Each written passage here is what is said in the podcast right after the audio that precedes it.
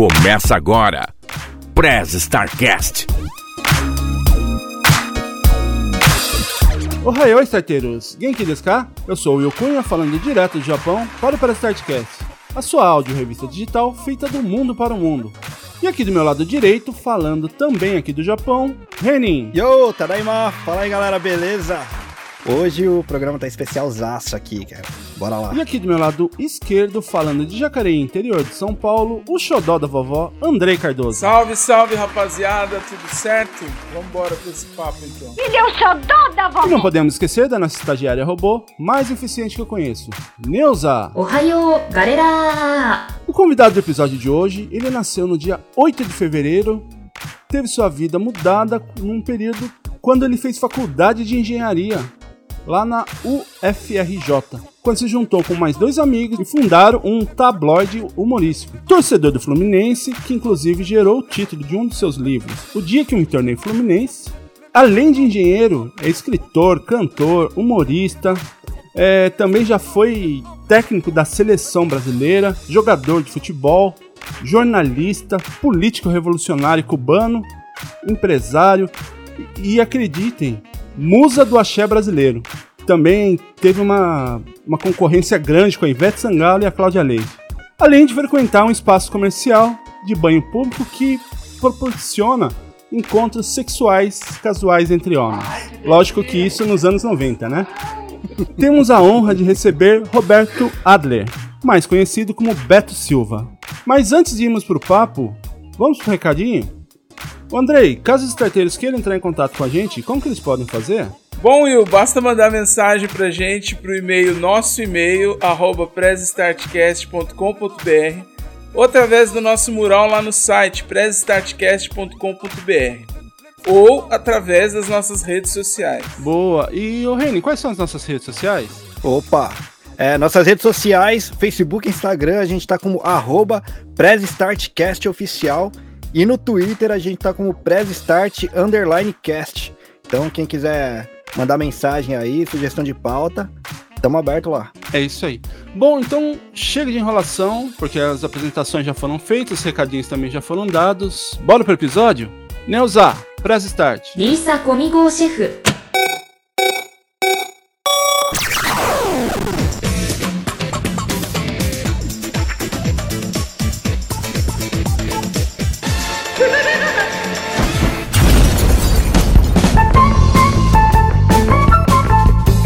Beto, é, não, não vou me cansar de agradecer aqui também por você estar aí batendo papo com a gente. E eu queria começar com uma pergunta que a gente sempre faz para os nossos convidados: Quem é o Beto Silva? É, boa. Ah, mas você já falou um monte de coisa aí, né? Que eu já fui um monte de coisa, né? Você, na introdução, fui guerrilheiro, fui musa do axé, né? No Cacete do Planeta eu fiz de tudo. Eu gostei muito que você falou que eu, fui, que eu sou cantor também. Pô, bacana. Sim. É, é verdade, eu cantei, já gravei disco e tudo. Eu sou um humorista, né? E escritor, é, que participei durante muito tempo, eu ia falar séculos, olha só. do Cacete do Planeta, né? Do, do que foi um programa Revolucionário, revolucionário. Bom, revolucionário é bom. Na verdade, revolucionário era só o Che Guevara quando eu fazia lá. né? É. E é isso. Agora, hoje em dia, eu sou mais, estou mais dedicado à minha carreira de escritor, tal, escrevendo algumas, né, tentando aí escrever uns livros, e tal. É, mas é difícil esse negócio de quem é o, o, o Beto Silva é complicado. Eu faço até análise para tentar descobrir isso. É A difícil. gente não consegue.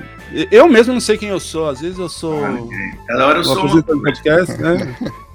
Ah, não consigo me definir, mas eu consigo definir o Will. é O Will é mais totalmente o cara da quinta série B, né? fácil, É mais fácil. Bom, Dá pra ver, dá pra ver pelo, pe- pelos bonequinhos lá atrás na estante. Olha, ó, isso aí é uma briga, hein? Eu sempre Essa falo parte dos não pode falar muita coisa também, que o meu tá escondido, mas tá ali. E é, é uma turma nerd que grava aqui, Beto. E eu falo que, sou, que é bonequinho, eles brigam comigo, que diz que é. Como é? action Fi- figure. Action figure. Ah, claro. Bonequinho diminui muito, né, cara? Gostoso, Tem que ter um nome bacana. Mas o Beto falou que era a rainha do axé. O... Eu fui rainha do axé, é verdade. Fui a, a Carajete Love. É. Nos anos 90, aí, no período do Cacete Planeta, eu era um, um, um jo... eu era jovem, era um adolescente aí. E eu me lembro que os personagens mais legais eram seus, porque ficava que as mulheres que você fazia, né? Ficava aquela coisa contraditória, uma mulher meio barbuda, com um pelo no ombro, é uma coisa bem, bem interessante, eu lembro disso. É, era, gente era, era legal, o cara peludo, eu sou peludo pra cacete. Ah, não tinha barba, na época da Carajete não tava sem barba. Tava sem barba. É, né? E, era, e, e, e a Carajete era um pouco, né? Mandona, assim. Era uma figura meio estranha, assim. Mas foi muito bacana, porque eu gravei com todas aquelas cantoras, não só com as cantoras de axé, gravei com Ivete, gravei com Cláudia Leite, gravei com Daniela Mer, como com outras cantoras, porque depois que fez sucesso, a gente gravou com todo mundo, um monte de cantora de axé. E fez sucesso. Já- eu, eu- fiz uma gravação com a Ivete Sangalo para mais de, de, de 20 mil pessoas no, aqui no Rio de Janeiro, lá no, no Rio Centro. Fiquei- nossa, foi, foi complicado. Eu até ia perguntar pra você isso, que como que foi pra você fazer um show num trio elétrico e ter um público maior do que o do cantor latino? O público não era da Carajete, né? O público era da Ivete Sangalo. Mas eu tirei, tirei, peguei uma carona. Não, foi muito legal. A, a gente queria gravar com a Ivete há, há- muito tempo e, e- e sempre tinha problema de agenda. Ela falou: Ó, vou fazer um show no Rio. Pô, vai lá no show, no meio do show eu apresento a Carajete e, e, e você sobe no palco. Eu Falei, beleza. Só que fazer um show no Rio, você acha que é um showzinho? Era um showzaço, era um negócio no Rio Centro, lá no, no estacionamento do Rio Centro. Aí a gente foi lá, tinha um, um trio elétrico, eu fui, cheguei já, já com a roupa, né? Porque aquela roupa era complicada de, de- de- e a maquiagem e tal. Embaixo do trio, né? O trio é um caminhão, embaixo tinha um, um camarim, né? Aham. Mas quando eu subi na hora, ela fiquei lá ouvindo, ouvindo, né? Porque não vê, né? O show lá de- que, que ela tava fazendo lá em cima. Aí uma hora ela me chamou no palco. Aí eu subi, cara, quando eu vi aquela plateia enorme, porra, fiquei até meio bambiei.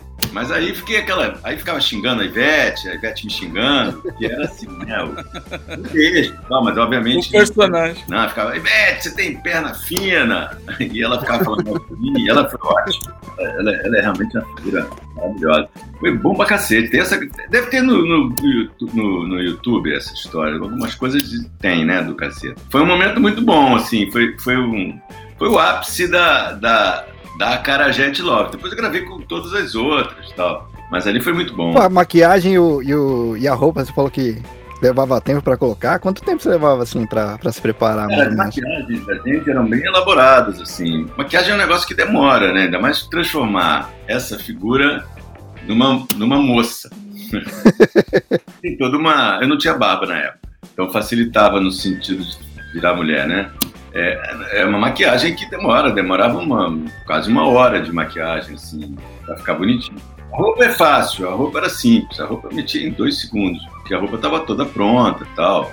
Mas a maquiagem, né, com toda a cara e tal, e aí botava peruca, acertava peruca, complicado. A, coisa, a gente fez maquiagem muita, né, muita coisa, né. A coisa que mais difícil sempre foi fazer careca. Viu, Andrei? O André tem essa vantagem. É por isso que ele demora pra entrar, é sempre o último que chega aqui pra gente. Não, mas aí o meu seria o contrário. É, ele né? vai ajeitar a tivesse que- careca dele. Se eu tivesse que pôr uma peruca, ficava mais fácil. É o contrário que é mais difícil. Na verdade, o contrário é, é- é que é mais complicado. Botar a careca, a careca para você fazer a, a, a- a diferença, né, da, Aham, pra, pra ficar uma coisa lisinha assim, é difícil. aham. É um É. trabalho bacana de. A gente tinha maquiadoras fenomenais, que inclusive, depois de um tempo, assim, quando alguma outra produção da Globo precisava de alguma coisa diferente, tal, chamava as nossas maquiadoras. Porque elas eram excelentes. O Filipão demorava, porque o Filipão tinha careca. Então o Filipão. Ah, tá. Eu, eu me lembro muito das personagens femininas, não a Cara Jet, mas. Como fala, né? Piada da- das novelas, as paródias, né? Das novelas. As novelas É. tinham várias. E aí eu lembro que entrava aquela mulher de barba. Eu me lembro muito, você com barba. Aí era muito legal isso. É, era engraçado. A gente assumiu isso. No início eu tinha barba, no início do programa, e a gente assumia isso. Ela passava um- uma coisa de pele, assim, cor de pele, obviamente que dava uma enganadinha. Mas eu fazia e, e E funcionava, porque era uma caricatura. Sim, né? é era uma caricatura. A ideia não é ficar uma mulher, a ideia é ficar uma coisa que pareça, né? Uma mulher. É. Quando a gente foi fazer o filme A Taça do Mundo é Nossa, eu tirei a barba para fazer o filme. Porque no cinema perdia, perderia um pouco a. Né, não dava pra, eu, eu- eu fazia um papel de uma, de uma- Eu fazia, na verdade, eu tirei porque o meu principal papel tinha um. é, era, era, era, só de bigode, aí ficava estranho. Eu, eu ia fazer um militar, né? E aí Uhum. não precisávamos a barba, então a gente- eu acabei tirando. E daí fiquei, porque eu fiquei sem barba. Isso foi em 2000 e pouco, 2000. 2000 eu acho. 2004, eu acho que o filme saiu. Foi 2004, se não me engano. é, pode ser. pra gravar, vocês devem ter gravado uns dois anos antes, né? É, não, 2000, deve ter sido 2003. então. E agora, Naquela- depois eu resolvi deixar minha barba de novo, porque esse negócio de fazer barba é chato. É. E naquela época também não tinha a tecnologia que foi usada no filme do Superman, né? Que ele tava fazendo um outro filme, ele tinha bigode, tinha que tirar o bigode digitalmente, né? Então. Então, é, mas isso antigamente, no Brasil nem hoje tem essa. É, é verdade. É verdade.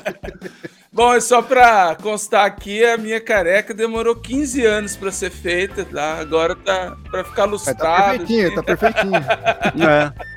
Ô, ô, ô, Beto, eu, eu assisti também um, um tempo atrás, voltando aqui pro, pro papo, eu assisti um tempo atrás um vídeo do Renato Albani, onde ele falava, né, que também se formou engenheiro e que o engenheiro ele é ótimo em fazer qualquer outra coisa, qualquer outra função, menos trabalhar de engenheiro. Você concorda com ele?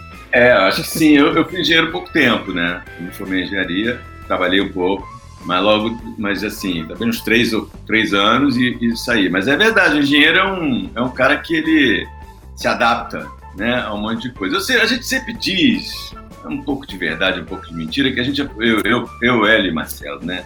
Que a gente aproveitou muita coisa que a gente aprendeu na faculdade para na profissão. Não é tão verdade assim. Aproveitou alguma coisa. Mas essa ideia de que o engenheiro é um cara que, que se adapta, é um cara que que que está ali para resolver as questões, os problemas. Que é isso, no final das contas, né? Mas, é, mas eu fiquei pouco tempo na engenharia. É, mas tem uma, uma certa cabeça de engenheiro que foi importante nos bastidores, assim, né? Para a gente resolver nossas questões e tal. E o meu, e meu filho é engenheiro de produção, mas ele é de verdade, ele gosta. Ah, é? Ele é de verdade, é bom. E assim, na época que você estava trabalhando, como você disse aí, que foi há pouco, é, foi pouco tempo, mas acredito eu que você já estava trabalhando no- em alguma empresa, alguma coisa, ou seja, já tirando o seu sustento dessa Sim. parte de engenharia. E como que foi para você, ou para vocês, né? Porque no, no caso, quando a gente conversou com o Hélio, ele comentou sobre isso também, né? Como foi para você decidir assim, ah, eu vou deixar de ser engenheiro, uma coisa que eu dediquei aí alguns anos da vida estudando, para se tornar um redator. Ó, eu, eu, eu, quando eu me formei, eu fui trabalhar numa empresa de consultoria, eh, e até ligada à informática na época, chamava Result. Essa empresa foi comprada por uma grande empresa conhecida chamada Pricewaterhouse, é, que era uma empresa de consultoria, de, de auditoria, mas que queria fazer esse lado de consultoria. Então comprou essa pequena empresa para ser a parte de consultoria. E eu fui para essa empresa, eu estava muito bem lá, estava muito bem, e eu gostava do que eu fazia. Mas mesmo depois que a gente saiu da faculdade, a gente continuou fazendo a revista, né? A gente fazia a revista, Caceta Popular. A gente continua fazendo, continua lançando a revista, etc. Eu fazia isso na- nas horas vagas, né? Meio escondidão, assim, né? Porque a revista não era uma tão bem aceita, assim, vamos dizer assim, nos meios empresariais, né? Uma coisa meio, Não né? dava pra citar ela numa entrevista, né? Não Olha a dá, revista que eu não faço. A gente não era famoso ainda. Mas aí aconteceu um evento na, na- né, que foi o seguinte: o, o Jô Soares, que tinha um programa na televisão, na Globo, segundas-feiras, etc, etc, ele queria fazer, o, ele queria inaugurar no Brasil talk show, né? Não tinha talk show no Brasil, uma coisa americana. E a Globo não quis, ele saiu da Globo, foi pro SBT fazer o talk show. Sim, e a sim. Globo ficou sem um programa, ficou procurando um programa de humor. Na época a Globo gostava de humor, hoje não tem mais, né? É, botar no lugar. E aí teve um, um projeto que surgiu lá dentro da Globo, que, que, que era do Guel Arraes e do Cláudio Paiva, que era o TV Pirata, que era um programa de esquete, seria um programa de esquete. O Cláudio Paiva tinha sido do Planeta, né? E ele foi, foi trabalhar na Globo e fez esse projeto junto com o Guel. E aí eles começaram a chamar tanto os, os atores, que eram os atores que estavam meio fazendo sucesso na época no teatro, atores novos, que era a turma do Pirata, e os autores. O Cláudio, obviamente, por ter sido do Planeta Diário, chamou o pessoal do Planeta e chamou a gente, porque a gente se conhecia no cacete, para ser redator da Globo. E nós ficamos empolgados, animados, e eu fiquei numa situação, caraca, o que eu faço, pô? Eu adoro fazer isso, quero fazer isso. E aí foi até engraçado, porque aí eu, o Cláudio e o Sunda, obviamente, topavam, o Hélio acho que não estava muito satisfeito lá na, onde ele estava trabalhando também. Foi eu fiquei, eu vou, vamos nessa, mas eu fiquei ali, vou, vou fazendo aqui, fiquei, vou ficar aqui trabalhando nos dois por um tempo. Quando eles foram discutir lá, o Cláudio que foi com o, o conversar sobre contratos, salário, com um produtor da Globo. Eu falei, ó, eu, eu, eu, até tanto, é, por tanto eu vou. Dei um valor lá para ele. Quando chegou lá, o, o produtor falou, olha só, foi grosso, aquele jeito, né, autoritário. É o seguinte, hein, é tanto e eu não quero conversa. Tanto era mais do que eu ganhava. Aí, eles fizeram uma. Fizeram ainda, ah, não sei, ainda deram uma brincadeira. Cara, é, daí aumentou um pouquinho. É tanto e, ó, não tem conversa, não sei o quê. Então, tá bom. Saíram na rua comemorando, e aí eu, aí com, com esse, ainda fiquei um pouquinho pra, assim, pra poder falar lá, e aí eu cheguei lá e falei, ó, e, e a galerinha que trabalhava comigo já sabia que eu estava escrevendo TV Pirata, porque, imagina, falei, tudo, né? Vieram falar, todo mundo vinha falar comigo, não sei o quê. Só, e aí eu saí da, da, da Price, que era uma empresa, tirei o terno e a gravata e fui ser redator do TV Pirata. Depois a gente foi andando, né? Acabou indo para frente das câmeras, mais na frente e tal. Mas foi um processo e foi muito bom. Foi, obviamente que eu tinha 28 anos, é uma idade que você também tem mais é que arriscar umas coisas, porque, sabe? E foi ótimo. Foi uma, foi uma história muito legal. E a sua cabeça de engenheiro pensava no, na, na, segurança, assim, ah, esse é. negócio de redator, de ser artista. Cara, sinceramente, eu não. Eu, eu, não me lembro de, eu não me lembro muito dessa, dessa questão ter sido tão importante. Tinha um pouco, tinha um emprego interessante. Mas eu tinha um sonho também, uma ideia, estava muito afim, né? Era, era uma oportunidade que você não podia dispensar, assim. Graças a Deus eu não dispensei. É, deu tudo certo, né? Uma coisa que é. não bate, não bate toda hora na nossa porta, né? Exatamente. E que nem você comentou, né? E como a gente já viu em algumas entrevistas suas, né? Você, vocês comentaram, o Hélio também comentou sobre isso, que no começo vocês não ficavam à frente da câmera, né? Não. Então era só fazendo a, a, parte de redação. Aí vocês começaram a, a fazer os shows, cantando as, as músicas de uhum. vocês, né? É. E como que era depois, quando vocês decidiram ir para frente das câmeras, como que era o processo de criação de, de, personagens? Era, era uma coisa assim que era natural ou vocês tinham essa dificuldade para criar os personagens? Olha, é, essa questão dos personagens é interessante, porque na verdade, é, nos primeiros anos, a gente ficou seis anos fazendo um programa mensal, né?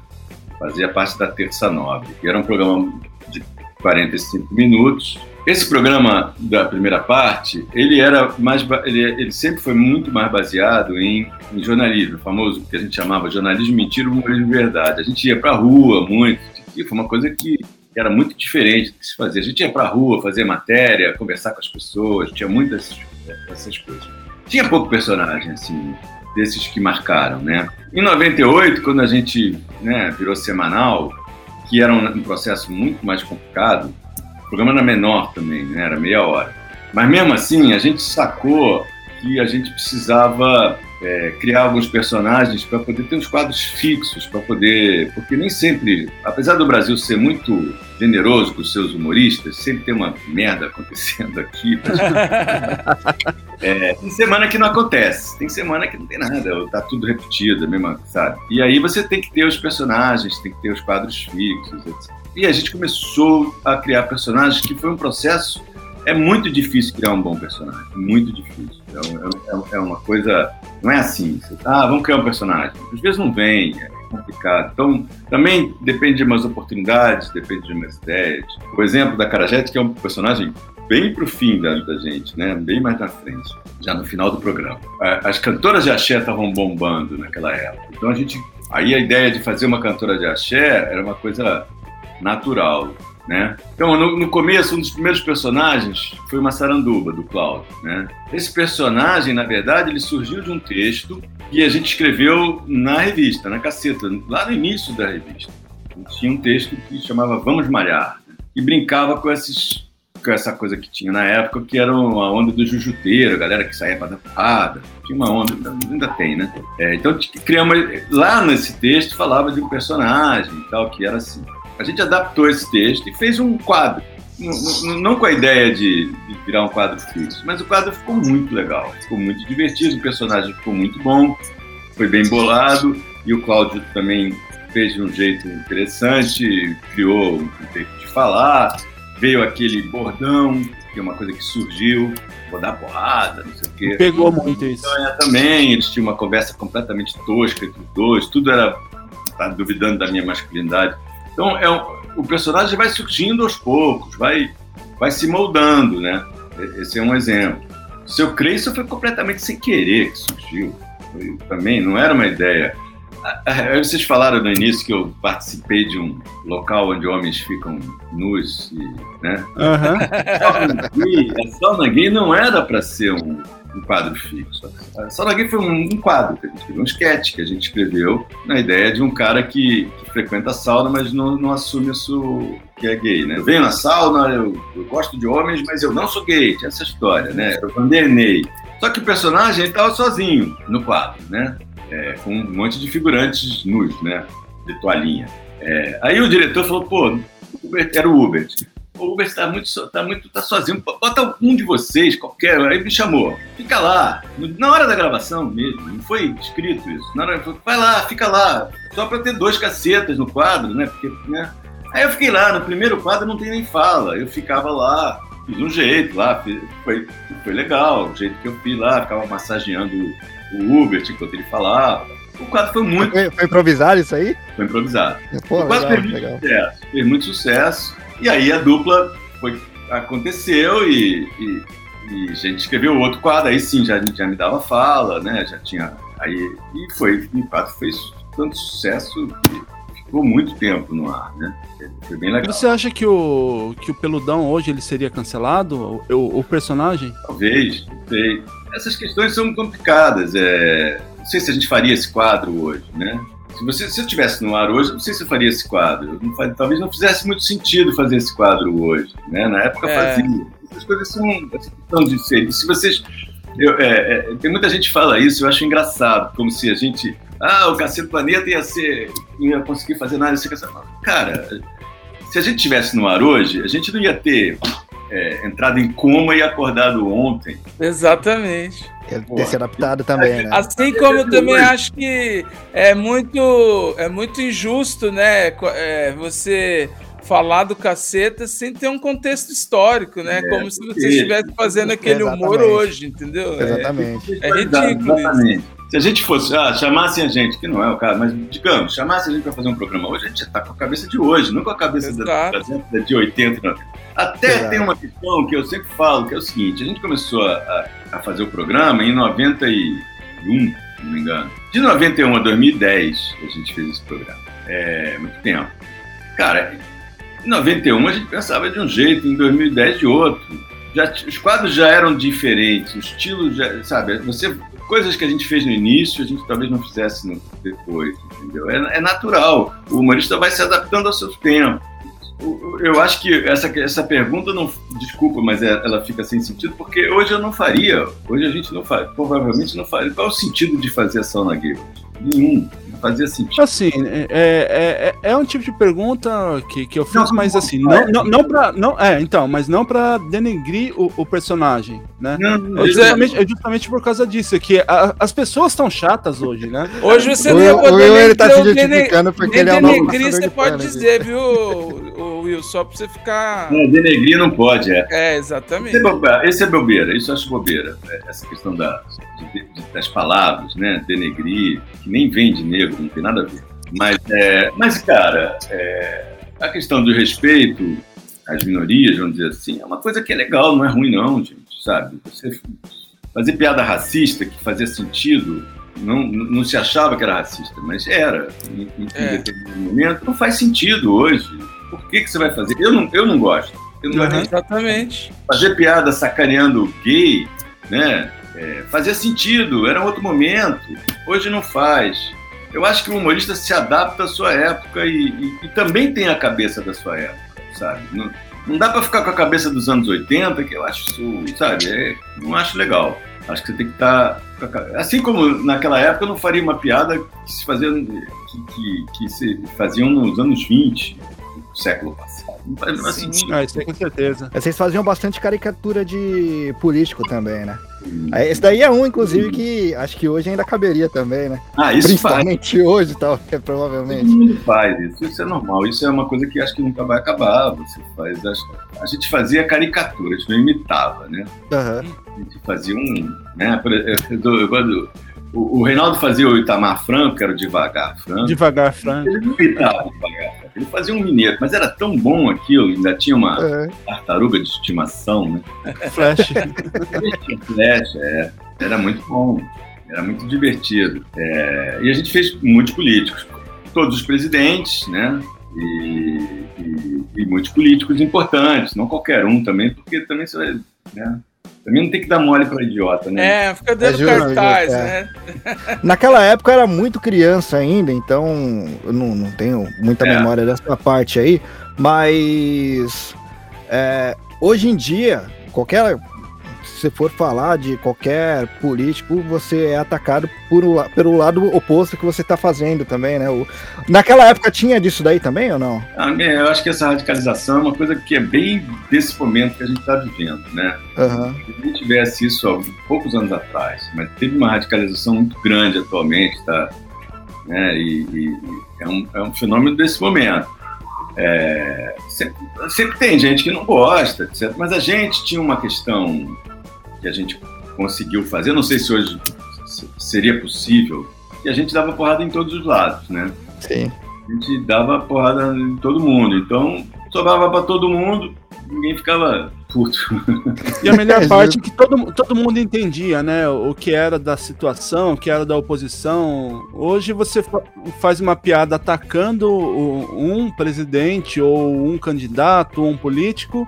Os que são contra vai a seu favor. Você faz a mesma piada atacando o outro lado, o outro vem e, e começa a atacar, né? As pessoas não entendem mais que. que Mas a gente é uma piada todo mundo. A gente sacaneou o Fernando Henrique e depois sacaneou o Lula. Eram opostos. Era um, um, um, um era, ele sacaneou o Lula, né? Colo. Pegou, né? pegou alguns. O Itamar, que eu já citei aqui. É, assim, o presidente, ele é alvo dos humoristas. Sim. Tem que saber. Sempre, né? Sempre. Aham. Tem evidência, né?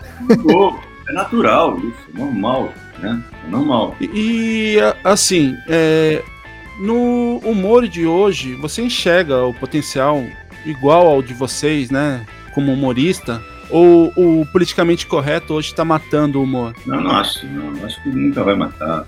O humor tá sempre junto. Cara, é, é, o, o- se guerra, se ditadura não mata o humor, o politicamente correto vai matar.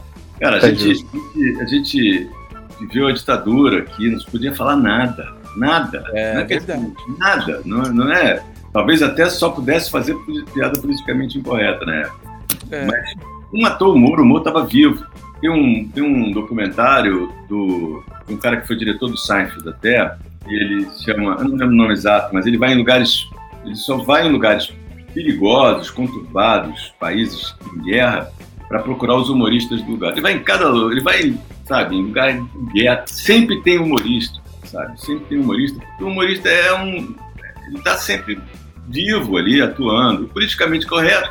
Você, se você só quer fazer piada politicamente incorreta, como existem alguns casos que acho que isso é, aí realmente você vai ter muito, você vai brigar. Mas o humor não é isso, né? O humor não é aquela coisa politicamente correta que as pessoas. Não, o humor é, é mais que isso. Então, acho que o humorista tem que se adaptar. Isso é desculpa, desculpa esfarrapada para não fazer humor? Dá para fazer, dá para fazer pra, muito, hein? E tanto que tem, né? E o Roberto, como que era na época que vocês faziam o, o caceta? É, como que era a, a integração entre vocês é, eram grupos assim, digamos, segmentados, ó, a gente é do, do caceta, a gente é do planeta, ou realmente vocês fizeram um, um grupo, assim, uma, uma família, como a, como a gente costuma falar? É, a gente fez uma família, com, e toda a família briga, né? Mas a gente fez É uma todas as nossas questões internas que a gente resolvia dentro do grupo e não extrapolava ao grupo. Mas assim, quando juntou o Caceta e o Planeta, a gente juntou para fazer show, etc. A gente, a gente, no TV Pirata a gente ainda escrevia separado, né? Planeta e o Marcelo, apesar de ter sido original ali da, da Caceta, foi escrever com o Hubert e com o Reinaldo, e eu, Hélio, Cláudio e Hubert e, e, e o Sunda escrevíamos pelo outro lado, né? Mas quando a gente foi para frente da TV, para frente da tela, quando a gente foi fazer o programa, a gente juntou, escrevia tudo junto, escrevia junto. A gente tinha alguns subgrupos, porque a gente normalmente na hora de escrever, de manhã a gente fazia reunião de, né, de pauta, tudo junto, todo mundo junto. Aí de tarde a gente ia escrever mesmo, né, botar os textos no papel. Aí a gente dividia em grupos menores, porque é possível escrever 7 a 14 mãos, né? Aham. Então eram, tinham, tinham três grupos que, que, que no começo era Cláudio Reinaldo, que faziam uma redação final também, que contavam tudo e davam do lado. Eu, Bussunda e Hélio, e Hubert e Marcelo. Eram esses três grupos que, que trabalhavam, que faziam os textos. Mas a gente trabalhava, mas a gente era tudo muito junto, tudo era dividido. A gente, que era uma, até o dinheiro assim era igual para todo mundo, que era uma forma de não criar problemas, né? Porque dinheiro é o que dá problema. É, então a gente, por isso a gente conseguiu sempre resolver todas as nossas questões internas, porque não vou dizer que não tinha. Inclusive nessa reunião de pauta a gente brigava pra cacete, mas brigava por, em prol da piada, né? A cada um defendia a sua, era assim? Não a sua, porque a melhor, né? Às Ah, vezes tá. nem a sua, né? É, porque a gente tem uma coisa interessante, desde a revista, é, a gente nunca assinou texto, né? Na revista a Não, gente isso era legal. virava uma coisa só. E, e lá também, depois que o texto caía, depois que a piada caía ali naquela mesa, vamos dizer assim, ela era a piada do grupo. E aí você ficava discutindo tudo que era melhor. Discutia muito, às vezes não gostava de um jeito, às vezes era uma bobagem, uma palavra. Mas é, você tinha, tinha afinidade com, com algum cacete ou algum planeta, assim? Porque eu falo isso porque aqui no Press Start a ah, gente tem. lá vem. A gente tem esse ponto, né, de afinidade, porque aqui, aliás, sempre tem um complô aqui, né? Porque eu sempre sou voto vencido, sempre junta o Reino e o Olha o Andrei. pra- o já. Mas tinha, tinha alguma afinidade com. Claro que tem, sempre Eu tem. vou reivindicar os salários iguais aqui pra todos nós, como eles faziam lá, hein? É isso que eu quero. Bom, eu- se vocês quiserem que eu saia para vocês discutirem. Não, Se for valer por porcentagem, por mim o Andrei fica até com a porcentagem maior, que É, as contas. eu 100% passo de zero ainda é zero, né? Não, a gente tinha, obviamente, tinha grupo afinidade, assim, assim. Assim, eu, eu, Cláudio, o Sundo e Hélio, a gente sempre ficou muito juntos, sempre fomos, né, saía para almoçar nós quatro, por exemplo. Na hora do almoço era bem sempre nós quatro, assim, os outros não. Mas a gente sempre foi todo mundo muito amigo tal, até hoje. Uns mais, outros menos. E, e assim, se você pudesse voltar no tempo, você mudaria alguma coisa no, nessa parte do, do Cacete Planeta? Ah, não, acho que não, acho que tudo certo. foi vivido, foi bem vivida, né? Foi bem vivido e deu certo, não tem o que mudar, não. Concordo. Se mudasse, talvez desse, se mudasse, talvez desse errado. Eu acho que mesmo as coisas que a gente não planejou funcionaram, né? Então, ou que não funcionou, foi bom não funcionar. Coisas que dão errado e dão certo depois, né? É, isso é verdade. Tem uma pergunta que eu fiz pro Hélio na, na nossa entrevista com ele que eu queria repetir pra você. Vocês, como eu disse, eu fui um- vocês fizeram um programa revolucionário e assim de sucesso longo. Vocês ficaram 20 anos é, como primeiro lugar na audiência. E aí todo mundo depois os, os outros programas que vieram, CQC, Pânico aí no posteriormente não tiveram tanto êxito por tanto tempo. Você consegue atribuir alguma relação ou por conta desse humor diferente hoje, as coisas mudam rápido, até mesmo os programas recentes que eh, de humor também duraram aí um, dois anos apenas, né? O Pânico durou bastante, né? Acho que o Pânico durou bastante. Mas acho que o Pânico também perdeu um pouco. Tinha tanta gente ali, eu não sei. Eu não posso falar por eles, tá? Uhum.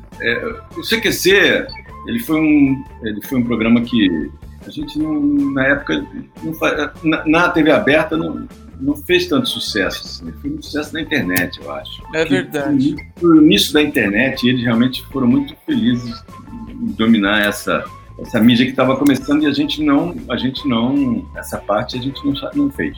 A gente não estava na TV aberta, estava tranquilo, não fez. E aí realmente eles tiveram muito sucesso.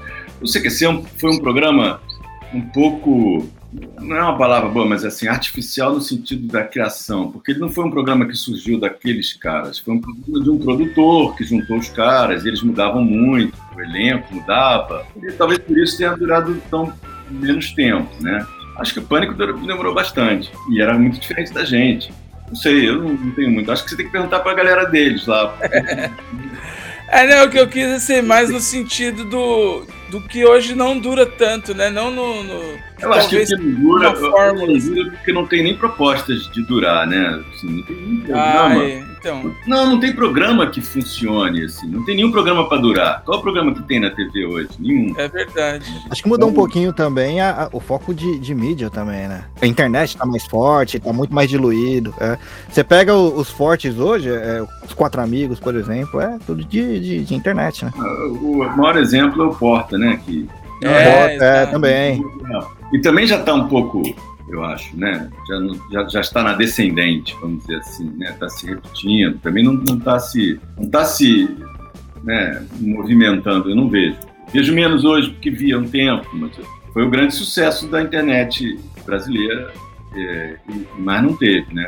Eu acho que você, a gente era um grupo formado né, por caras amigos ali e tal, a gente foi tentando, na medida do possível, se renovar sempre, né? Mas até, até que um momento que também acabou. É natural, porque também tanto tempo de estrada, a gente, eu não, eu não acho isso, mas você fala, a gente, ah, é revolucionário. Não, no início, depois não era mais, depois virou mainstream. É, Aquilo era o que tinha, então já, já começa a gente a falar mal. Ah, esse babaca, não sei o quê. muita gente, né? Quando surgiu a- o Twitter, etc., a gente foi desancado lá porque outras pessoas queriam chegar. Quando a gente começou, lá no- até no TV Pirata, a gente teve uma briga com o Chico Anísio, que era o mainstream, era o cara que tava. ah, sim. Mas depois a gente Vocês eram novo, né? era o novo brigando, brigando com o mais antigo. Depois a gente fez as pazes porque era um gênio, né? Sim. programa e foi maravilhoso. Mas é natural que se fale mal dos antigos. O novo chegue tentando, se está criando espaço, né? Vai tentando, vai, vai falando mal do antigo. É natural isso. Agora, hoje eu acho que não é por causa do politicamente correto, não. Eu acho que é por outros motivos. Eu acho que por falta de propostas, por falta até de ideias. Sabe? Fica todo mundo, ah, eu adorava o TV Pirata, quero fazer um TV Pirata. Gente, TV Pirata foi nos anos 80, final dos anos 80. Vamos fazer uma coisa nova aí, né? É. Já foi. Aliás, é, o que, que você tem consumido ultimamente aí de, de, de comédia? Cara, assim, muito pouca coisa, assim, porque eu tenho ido nos antigos, eu sou muito fã do Seinfeld, toda hora eu vejo. de novo. Muito bom. é bom mesmo.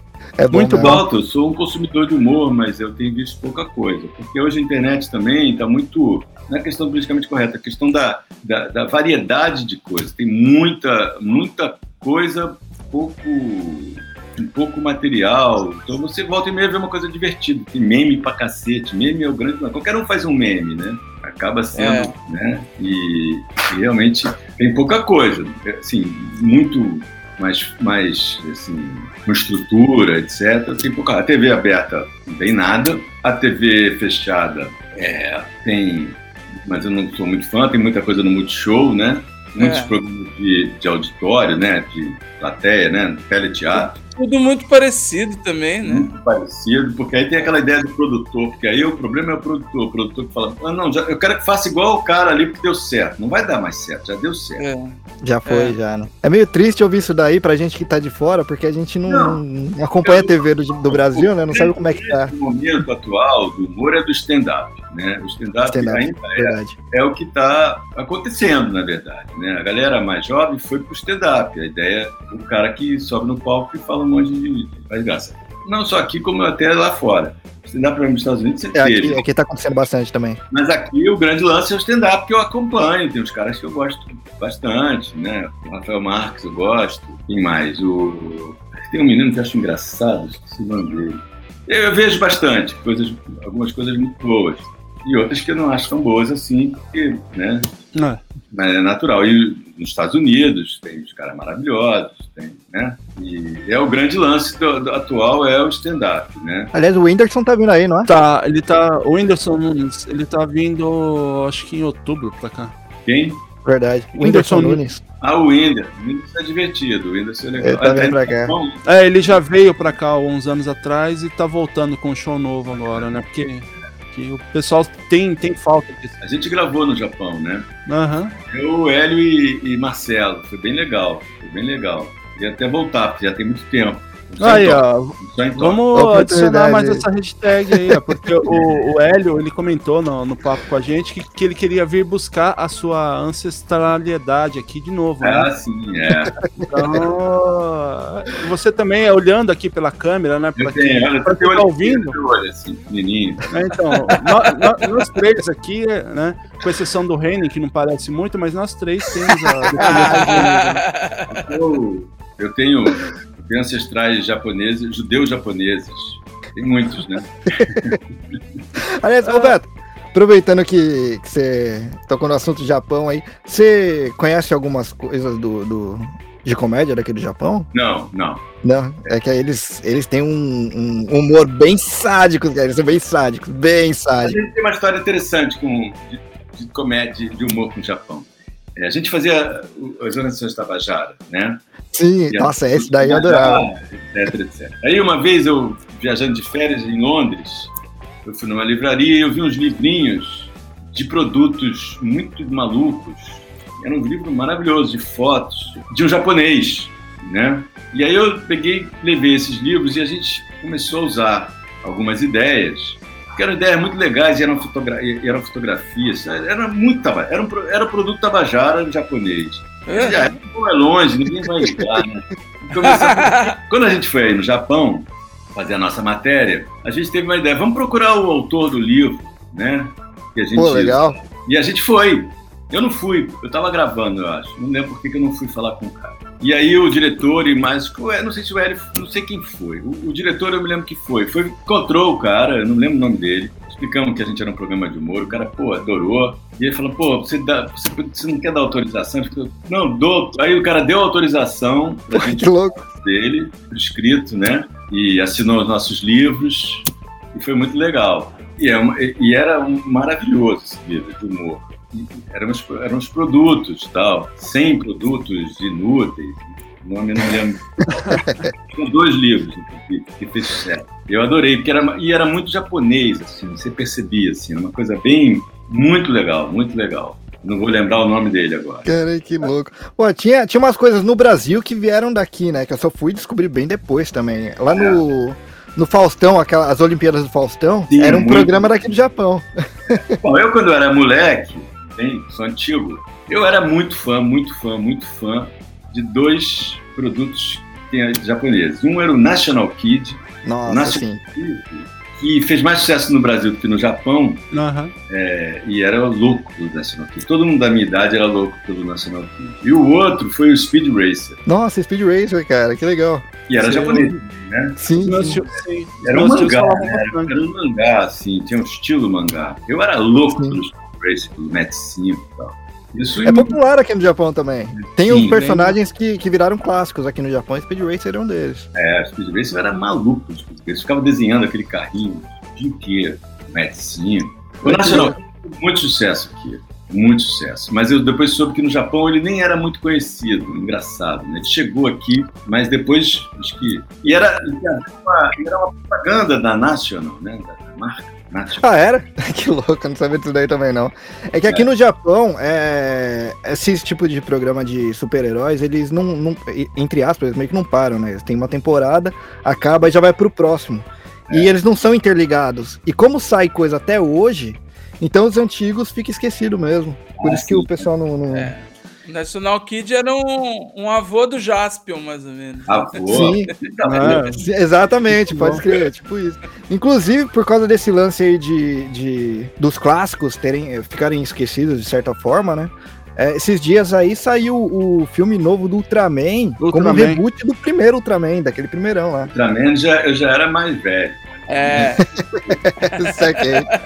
Ultraman passava no Bozo. Eu era criança quando passava. O National Kid lutava contra os Incas venusianos. É, os. Ao Ica, E, ô, ô, ô, Beto, o Hélio, ele comentou, né, que quando vocês vieram gravar aqui no, no Japão, que ele, vocês passaram por um perrengue lá, que parece que vocês foram num restaurante, pediram alguma coisa, comeram sem saber até o que eram, não sabia se... duas vezes. é. Eu, eu não sei como é que tá. Na época que a gente foi, quando é que a gente foi? Começo do ano de 2000, né? Por aí. É, muito pouca gente falava inglês no, no Japão, na verdade. Não sei se isso mudou. Então a gente tinha uma Depende da região. É, a gente foi em Tóquio. Ah, A gente tinha certa dificuldade é, de se comunicar. Eu me lembro que no primeiro dia a gente foi no restaurante do hotel e, e o cardápio era em japonês, a gente não sabia, acabamos pedindo um negócio que era um mix de várias coisas, as coisas vinham, a gente não tinha ideia do que, que era, se era animal, mineral, vegetal. Legal. Mas a, gente, a- a- mais complicada foi numa estação de metrô, se não me engano, que a gente foi num bar, num, num, numa lanchonete, tinha as fotos com as comidas, tem muito disso, né? Foto, Aham. né? Ainda tem. Era número um, número dois, número três. Número a gente entendia. Aí a gente olhou as fotos, achou, ah, vamos pedir aquele número um. Aí a gente falou, number one. O cara, number one, number one. Aí lá dentro. Ó, tinha nada a ver com a foto. A gente comeu number one, que eu não sei o que que era. Era o que tinha na foto. Agora bom, eu gosto muito de comida japonesa. Como E teve, teve mais alguma história de perrengue que vocês passaram aqui? Não, não. Ring não, foi muito bom, eu, eu adorei. A gente achou, a gente ficou, a gente achou fantástico. Bem legal. Pô, naquela época, naquela época já tinha aquelas privadas cheias de botão aqui no Japão? Tinha isso. Nossa, isso Tinha. aí já tinha. Que doido, fiquei fotografando, mandei, olha só como é que Chegou, chegou a usar? Chegou a usar? hotel tinha. Hotel tinha. Não assustou, não, que a primeira vez que eu usei, eu levei um susto, cara. Tijuco, Tijuco é um bairro, né? Ah, Shinjuku, Aham. sim. A gente foi lá, a gente chamava de Tijuca. Adaptando, tá certo. Boa, justo.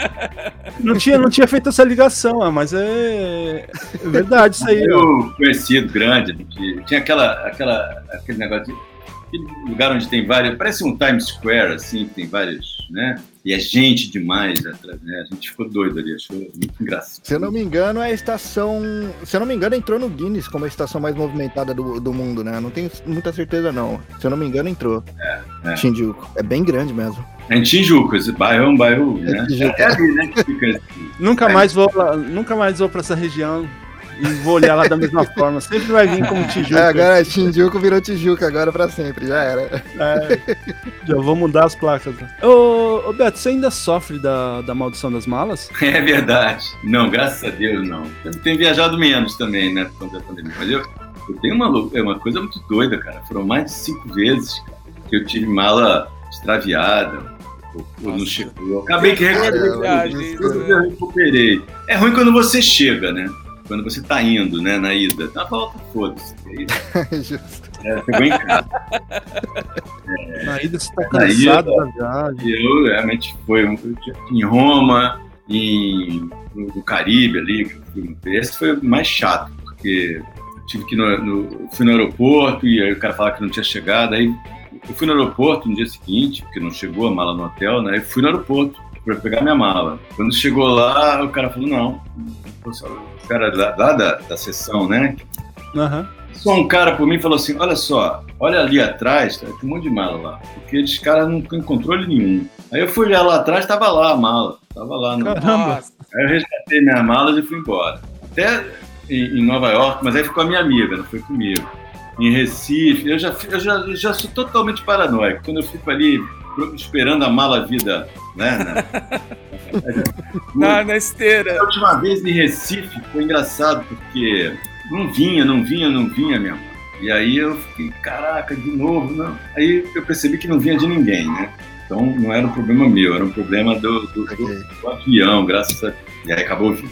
Mas eu já sou traumatizado com essa história. Eu sou Caramba. traumatizado com a alfândega. Ah, isso nunca já é outro trauma. Esse aí é, é quando a gente vem, né? Às vezes a gente vai pro Brasil e volta. É batata. Eu até falo pra minha esposa: pega outra fila porque é batata. É, É, eu passar, já. ele, eles vão me parar. Não, mas tem uma Não sei porque, eu acho que com, com isso, essa né? cara de japonês aqui, toda vez que eu vou entrar aqui no No Japão, é quando você tá entrando no Japão. É. Aqui no Brasil, você entra na, na- na fila do local. Né? E a gente tá sentadinho aqui, mas o Will tem quase dois metros de altura, então ele é um alvo Você fácil.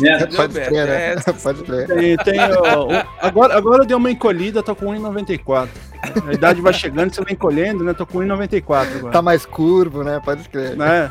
Então, Mesmo porque tudo aqui no Japão é pequenininho, ele tem que abaixar pra tudo, né? É, faz muita diferença, né? Porque também os caras já param você porque, não, esse cara tá de sacanagem com a gente. Pô, vou parar aí. É, eu até brinco, eu até brinco, sem ser, sem ser xenofóbico, né? Eu até brinco assim, porque eles fazem igual no, no Brasil, né? Que a pessoa escolhe o Unidunité, né? Eu fico fácil, porque daí não precisa nem fazer Unidunité, que tudo é, é tudo igual, né? Então só, só tem aquela parte de cima que se destaca. Então, É, o o Will na parte dele tem que contar três vezes a mesma pessoa, né? Pra chegar É, no, então. no topo ali.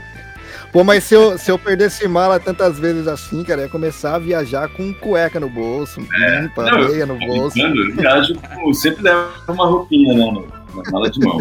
Na verdade, não é toda viagem, imagina, né? Mas realmente eu tenho mais experiências do que normalmente as pessoas têm. Toda vez que eu viajo de avião, eu fico impressionado com o cuidado e o carinho que eles tratam as balas. É pá, Nossa, pá, cara, uma nossa, coisa nem brinca. impressionante. é, isso, isso aqui no Japão a gente já não pode reclamar tanto, né? Aqui o pessoal já tem um cuidado maior do que no, no Brasil, né? Então, Ah, é?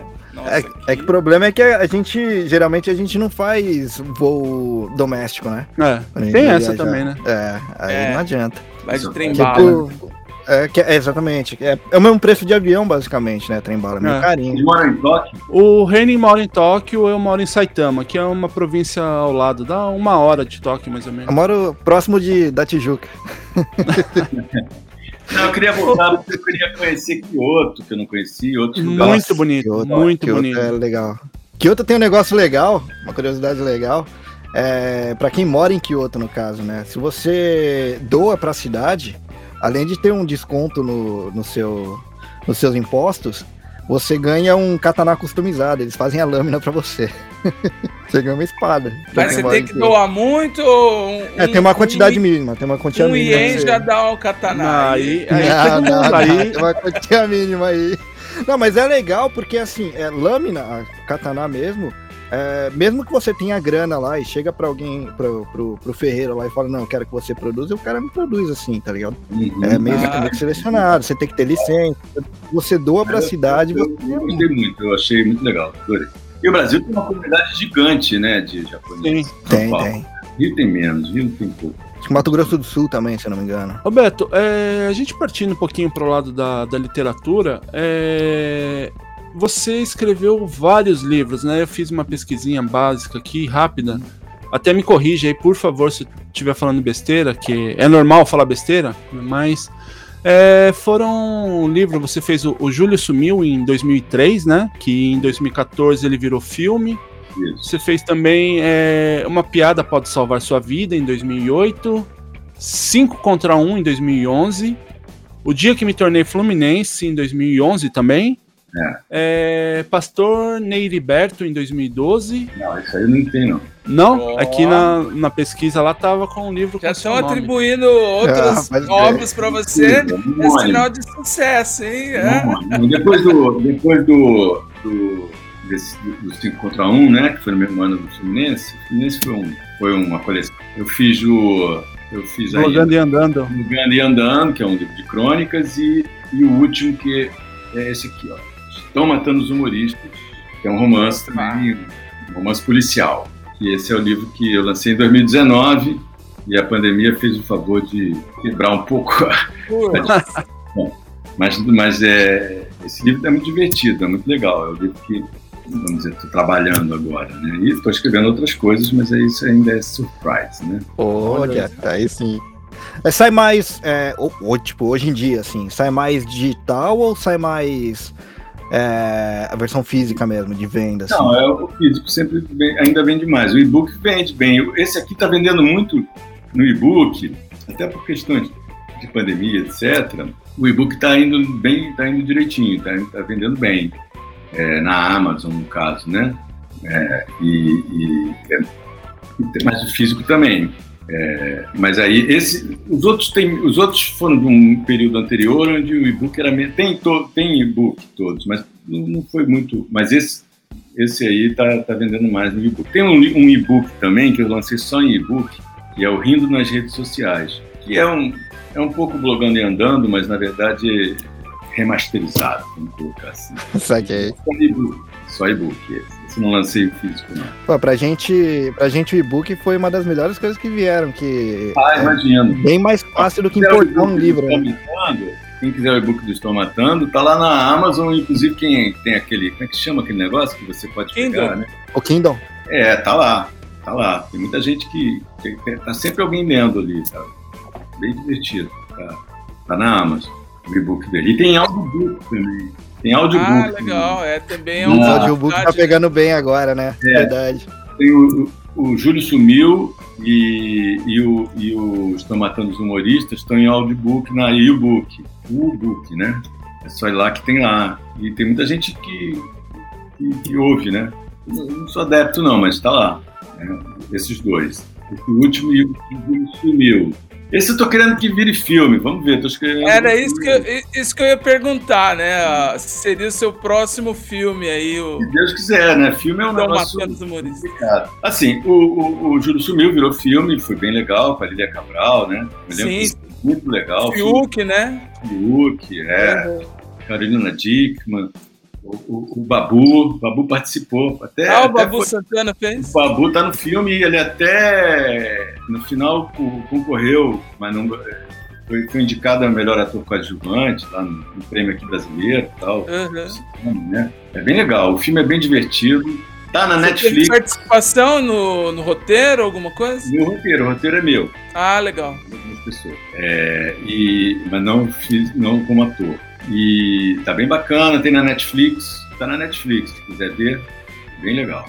O segundo romance, o, o, o, Estoma- o é chama? O Uma Piada Pode Mudar Sua Vida, é um livro de não ficção, é uma ideia que eu tive de fazer um livro de autoajuda, né?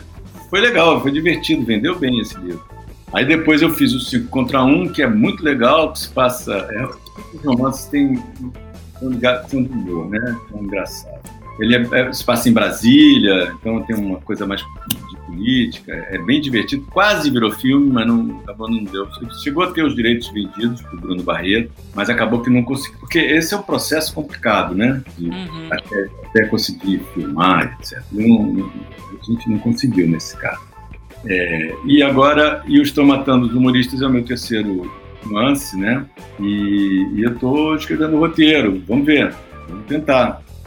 É, eu acho que, vai, acho que se, vai ser um filme bem legal, porque tem personagens muito divertidos. E esse livro eu recomendo, eu recomendo vocês vão gostar. É bem legal. Tá, né, tá no, se quem quiser comprar o livro físico, né, no Brasil, porque fora do Brasil complica para mandar. É, é só ir no, no, é, ir no meu site, lá no Beto Silva, www.betosilva.com.br, tem um, um blog né, que eu tenho, e lá tem uma loja que tem lá o caminho para se comprar os livros. Mas na Amazon também tem.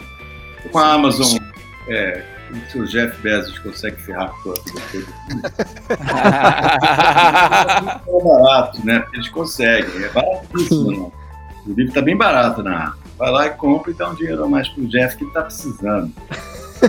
É, coitado, que na, na casa dos bilhões pra ele tá pouco. Tá ruim pra ele. Mas eu vi o seu, o seu blog, tem textos atuais, pequenas Hum. crônicas, tá bem legal. É. O blog também, para quem gosta de, de textos curtos, né? De crônicas, eu gostei, achei bem bacana.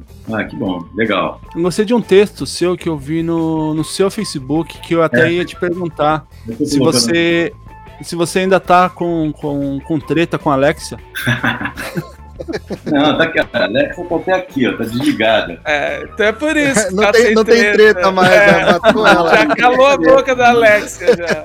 Lá eu cá, não, tá tudo certo. Ah, Ela eu- já tá te apre- apresentando várias músicas. Ela faz tudo, né? Outro dia eu pedi pra ela limpar a casa, ela não limpou. Fala sério. Fala sério, pô, é muito. É muito memória afetiva isso. Eu vi um cacete da balada. Fala sério. Não, não tenho treta não, mas esse texto da Alexa fez muito sucesso. Foi um texto que todo mundo, muita gente leu. Eu- não duvido, não duvido nada que. Acho que o do Google já deve estar limpando a casa já, viu? Se bobear, né? É, que eu acho que tem, tem, alguns, tem algumas coisas da casa que você consegue ligar, né? Do, E é do- né? É, então, se pá já tá limpando a casa também. E tem algum, assim, uns projetos, seus projetos futuros aí que você possa falar alguma coisinha, dar uma um- uma canjinha pro, pro pessoal dos seus projetos futuros aqui, pra quem tá ouvindo a gente? Tô falando, eu tô tentando, né? Tem, tem essa questão do. Tô matando os humoristas, né? Uhum.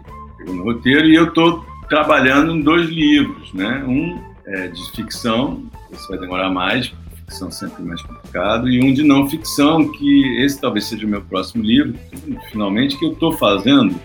Eu sempre, durante algum tempo, eu comecei a anotar é, coisas sobre humor, notas, opiniões, comentários, etc. E eu comecei a levar isso a sério e comecei a falar, a escrever várias notas sobre humor. Então o livro seria 100 notas sobre humor. São comentários sobre milhões de coisas, facetas do humor, desde e até algumas historinhas minhas que tem a ver com alguma coisa. Então é, a ideia é falar, so, é, é- é- é falar sobre humor em, todas as suas facetas e, né, e em todas as suas áreas e partes, etc. E contar umas histórias. Esse deve ser o meu próximo livro. Bom, e recentemente vocês se juntaram e fizeram o Conversa Piada, que era um programa que eu Uhum. gostei também. Ele tinha ali uma pegada meio de podcast, né? Vocês não pensam em, em fazer um podcast ou continuar o Conversa Piada? Não, Gostaram, conversa piada foi bem legal, foi lá na TV Cultura, né? Uhum. É, aí, por questões da TV Cultura, eles gostaram muito do programa, mas a gente acabou não continuando. Pode ser até que ele volte, não sei, mas por enquanto não. É, e- mas a ideia de fazer um podcast, é, a gente até já pensou assim, mas ficou com preguiça. Entendi. Coisas, né? Exige, exige. Não é só chegar e sair fazendo. Vocês estão aí Exatamente. tem estrutura, né? Tem todo um, né? Que a gente nem tem mais idade para ficar, né? Mas assim a gente curtiu muito fazer, foi bem divertido e, e- e talvez a gente continue fazendo daqui a um tempo, né? Como esse ano também é um ano muito complicado aqui no Brasil, um ano muito conturbado. muito- É verdade. Eu acho até difícil, até complicado esse ano de fazer, porque tudo toma conotação política. É. Ano de eleição também, né? É, exatamente. É, exatamente por isso. Então talvez ano que vem, porque aí a coisa vai acalmar mais um pouquinho, né? Espero. É, mas vocês falam de ter preguiça, mas o que vocês faziam ali era bem, bem um podcast mesmo, assim, e, e- e do jeito de vocês, né, assim, eu digo não o formato, mas o bate-papo ali, né, as É, a pautas, gente, a a gente forma como vocês... preparava aquele bate-papo, era tudo Uhum. era muito preparado, né? Pelo menos uma base forte, pra, né? Sim, sim. Eu, eu gostei muito de fazer e a gente estava curtindo bastante, curtiu bastante. E o pessoal da TV Cultura gostou também. Foi, foi bem É, legal. Como Tudo produto final era bem feito, assim, é, é, Hum, hum. era, é, tem uma cara de papo informal, mas a gente percebia que vocês estavam pautados, tinham se preparado, foi o... preparado. É difícil fazer aquilo, é difícil, vocês fizeram bem. É, é, é, verdade. Não era um liga a câmera e sai fazendo. Sai falando, né? Não foi assim. né? Uhum. Era preparado, sim. Mas a gente conseguia fazer bem, tranquilo. Não dava muito pra gente, entendeu? Não dava. Não era uma coisa super trabalhosa, mas e, e- e era prazerosa, era bom de fazer, porque tratava dos temas que estavam acontecendo, que é uma coisa legal. Pra gente sempre foi bom. A gente sempre fez um humor muito pautado pela, pela realidade. né? Então, era um pouco disso, né? A ideia de ser. De comentar de uma forma divertida o que está acontecendo, não séria. Né? Eu acho que tem a ver com o que você falou de se adaptar aos novos tempos, porque o caceta que a gente conhece, como eu disse, que tem a ver com a memória afetiva, tava ali, mas como vocês são hoje, entendeu? Então, É, é, eu gostei, gostei da forma como Bom, vocês. também gostei de fazer. Quem sabe? Ano que vem. Vamos ver. Eu, eu assino lá o, o abaixo assinado É. pra voltar. Pô, mesmo de longe dá pra gente assinar isso daí também, cara. YouTube é YouTube, né? Não sei se a TV Cultura assistiu a série. Internet tinha, né? Internet hoje você consegue ver tudo. Dá pra ver. tem no YouTube, tem no YouTube, sim. YouTube, Dá pra sim. assistir todos lá. é. No canal da, da TV Cultura, dá pra ver. A gente vai deixar alguns links aí, no, tanto no nosso Instagram quanto na, na descrição do episódio. Beto, é, vamos fazer um encerramento então? É, já Pera tá lá, pera lá, horário, pera né? lá, rapidinho aqui, pô. Nós vamos encerrar sem falar do Fluminense? Não, Ô, Beto, Você tá rendido ao dinizismo ou você acha Tô. que tem prazo de validade? Fala aí. Não, tô, atualmente estou rendido ao, ao dinizismo. Quando o Diniz chegou, eu fiquei na dúvida, realmente, porque eu acho que a última experiência não foi boa, não. Ele era muito. É.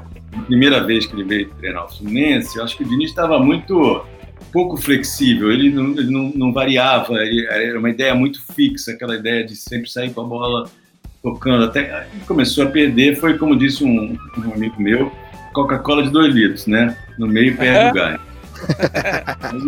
É, mas agora eu acho que não dá para não se render, porque o Fluminense está jogando muito bem, tá bonito de ver, né? E tá ganhando. É, E, e, óbvio que pode ser que não vai ganhar todas, porque o futebol é, né, tem cheio de, uma caixinha de surpresas.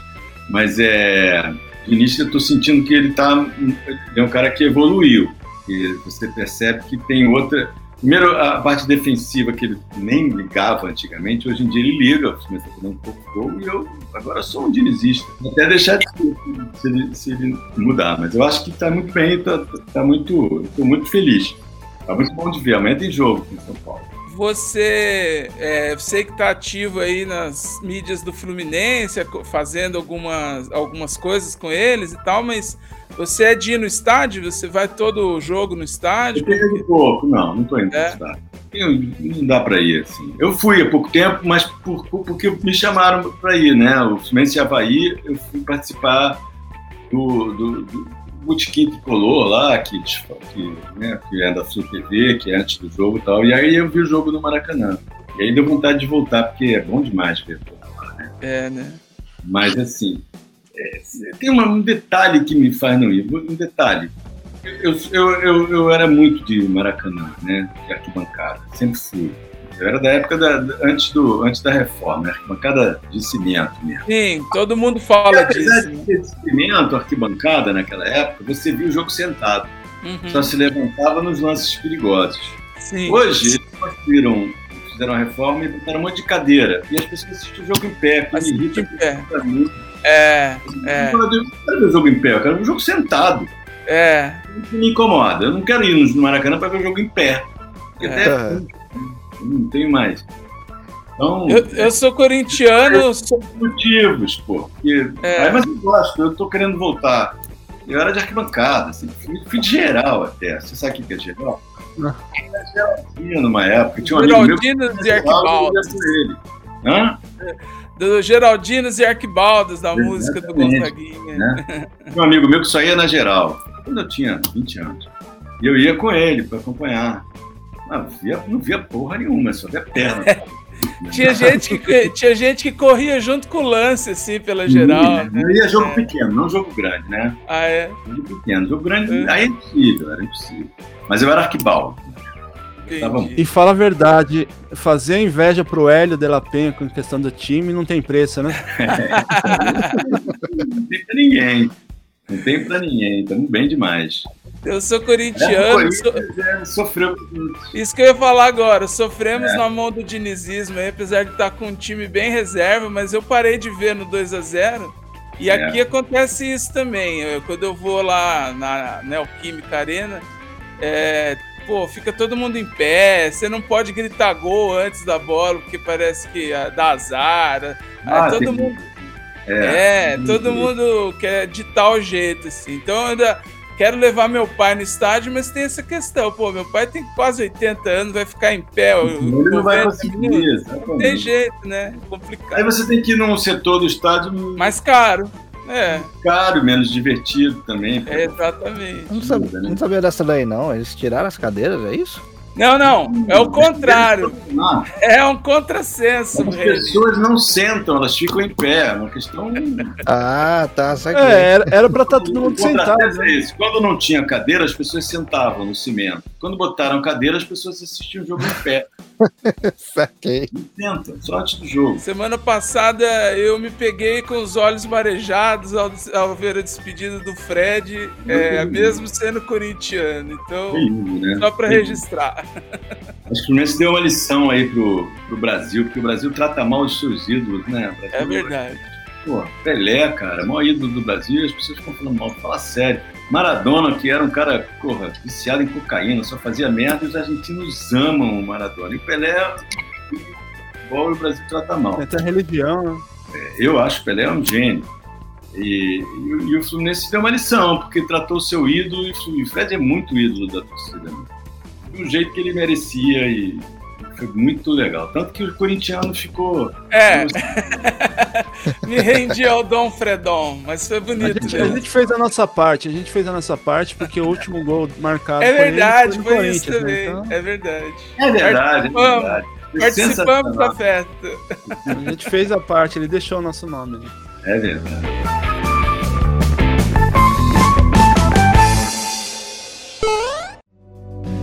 Você está ouvindo Press Starcast, sua revista digital do mundo para o mundo.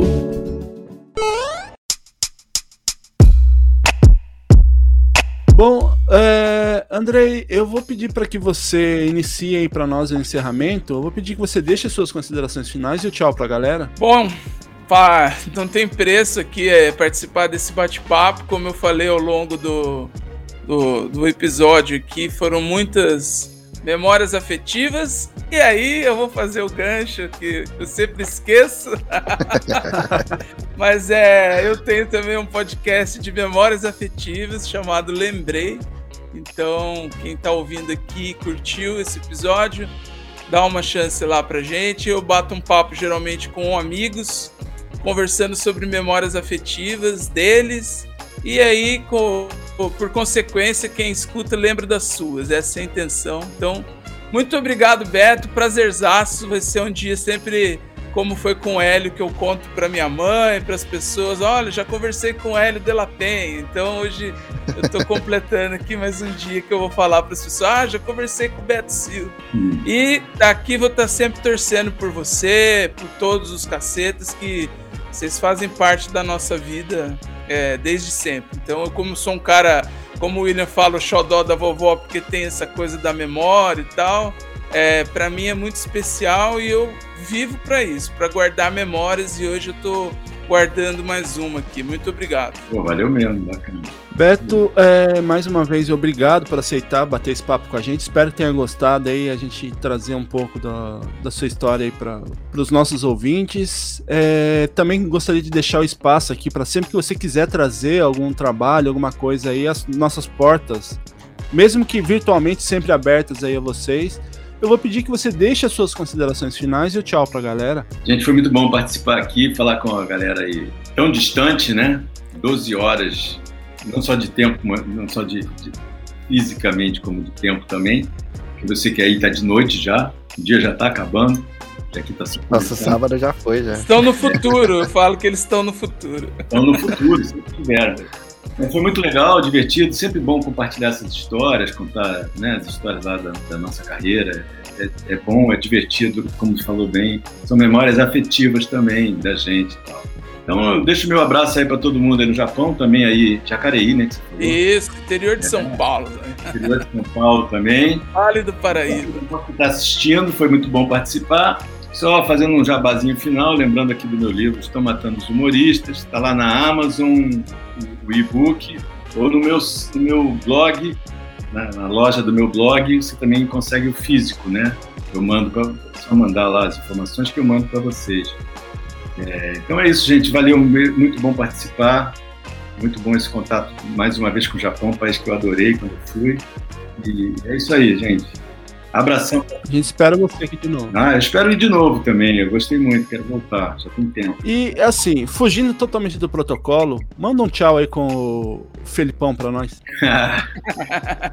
Olha aí, todos vocês. Um abraço, nem sei se eu sei fazer ainda.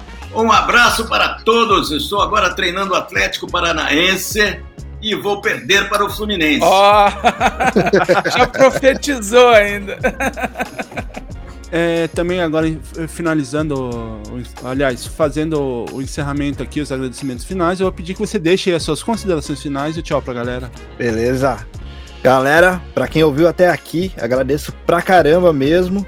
Beto Silva, cara, que satisfação do caramba. Valeu mesmo. Muito obrigado mesmo por ter topado aí vir trocar essa ideia aí com a gente. Foi, nossa, você nem, você nem descrever, foi legal demais. Bom, obrigado. Pra quem quiser dar uma ouvida aí no meu podcast também, Dropzilla Cast. A gente tá com episódios aí todo final de semana, todo sábado. É, a gente fala um pouquinho aí sobre a cultura aqui do Japão. Agora, inclusive, tá com. Não é um quadro novo pro pessoal que já tá acostumado com um milhão de quadros aí que a gente vai lançando. Mas é um papo recorrente que a gente tá trazendo todo mês aí, que são algumas notícias completamente aleatórias aqui do Japão de coisas bizarras que sempre acontecem, né? Então, sempre tem muita notícia que ninguém espera e é bem divertido que a gente traz aí pessoas pra ouvir essas notícias e reagem na hora. Eu falo pessoas, mas tô falando do Val, né? Que sempre faz os comentários Aham. bem engraçados aí. e também o About, que é o nosso quadro aí musical que a gente fala da cena daqui do Japão. É, desde o último episódio do About, agora também tá com playlist lá no Spotify para facilitar aí vocês ouvirem as bandas que a gente comenta por lá. Beleza? Então, dá uma procurada lá, arroba DropzillaCast. E é isso aí. Valeu mesmo, galera. Valeu, Beto. Valeu mesmo. Abraço. Obrigado, hein? Abração aí para todos. Eu também aqui vou deixar as minhas considerações finais, né? Muito obrigado mesmo por esse papo aí com o Beto. Espero que vocês aí que, que ouviram tenham gostado. E lembrando mais uma vez que você pode ouvir todos os nossos episódios através do YouTube. O link vai estar na descrição do episódio e lá na bio do Instagram. Em breve iremos fazer as lives das gravações. Ainda não temos aquele nosso link direto do Press Start. E por isso que contamos com a colaboração de todos vocês que ouvem e curtem o Press Start. Então vai lá no YouTube, se inscreva, deixa seu like, avise os amigos, parentes, todo mundo lá pra seguir a gente lá no YouTube, pra se inscrever lá no YouTube pra gente conseguir o nosso link direto, beleza? Então, rumo ao link direto do Press Start. E se você gosta do projeto e quiser nos ajudar, você pode nos apoiar através do apadrinhamento. Você que mora no Brasil pode apoiar através do Padrim no padrim.com.br barra e através do PicPay no picpay.me barra. Já você que mora fora do Brasil, além do PicPay, você pode nos apoiar através do Patreon no patreon.com barra. Os nossos planos começam a partir de 2 reais lá no PicPay. Mas se você quiser e puder nos, nos ajudar com um valor um pouco maior, temos várias faixas de, de planos lá no- em todas essas plataformas. E com essas mudanças de planos também começam alguns benefícios, como fazer parte do nosso grupo exclusivo lá no Telegram, que em breve, né, quando a gente já tiver on com ele, você vai poder bater um papo com toda a galera do Press Start e também com os padrinhos aí espalhados pelo mundo. A gente também vai fazer alguns sorteios, eventual, eventualmente, né? A gente vai realizar alguns sorteios. E também, quando o grupo estiver no ar, você vai receber os episódios antecipadamente. Quem sabe não rola aquele episódio exclusivo lá com só para os padrinhos, né? Ou sei lá, o Press Start mais 18. E além de, de ir lá no, no grupo, você vê ah, algumas imagens, fotos, vídeos do- dos assuntos que a gente estiver conversando na- nas gravações e que por algum motivo não, não forem pro ar no Instagram. Então lá no, no grupo do, do Telegram você vai receber todas essas, esses- essas fotos, todas essas coisas. Então vá lá, escolha qual plano se encaixa melhor para você, ajude o Prestart a ficar cada vez melhor. Mas você também pode se perguntar, mas Will, eu tô meio quebrado agora, meio sem grana, não tô podendo ajudar. Não tem problema. Você pode nos ajudar através da divulgação. Então espalhe aí para todo mundo, indique aquele episódio que você mais gosta para os amigos, né? Porque quantas mais pessoas ouvirem, mais pessoas seguirem o, o Press Startcast, o, a nossa marca ela se torna mais relevante para as empresas, para as marcas que, que quiserem anunciar ou, ou patrocinar o podcast. Eu gostaria tam- também de deixar aquele abraço para os nossos padrinhos, pro Gindy Kemot e pro Masashi Inoue. Muito obrigado aí pelo apoio de vocês aí, que é importante pra gente isso daí. E por último, e não menos importante, eu gostaria de agradecer ao nosso editor, Rafael Zorzal. Se você estiver precisando de um serviço de edição de qualidade e alguém que faça o serviço muito rápido, é só falar com o Zorzal. Ele manda muito bem na edição. E a- além de, de editar os podcasts, ele também está dando curso de podcast. Você pode aprender a, a fazer edição lá com ele. Então procura ele lá para ou fazer edição ou fazer o curso de edição lá com o Rafael Zorzal. Além do Press Start, ele edita também o podcast dos nossos amigos lá dos Poucas Trancas. Um grande abraço para todos aí, vocês aí, viu, seus lindos? Ele tem outros podcasts, né? Ele edita o, o RP Guacha, edita também o Projeto Drama e também tem o seu projeto pessoal, que já tá no finalzinho já, o Arquivos da Patrulha. Tá no final da quarta temporada, mas vai lá, ouça desde o primeiro, maratona em todos os episódios lá que você não vai se arrepender. Então, se precisar de editor, só falar com o Zorzal. Muito obrigado mesmo aí. Obrigado mais uma vez, Beto. E para você, muito obrigado para você que ouviu até aqui. E eu vou deixando aqui meu bom dia, boa tarde, boa noite e tchau. Até o próximo programa.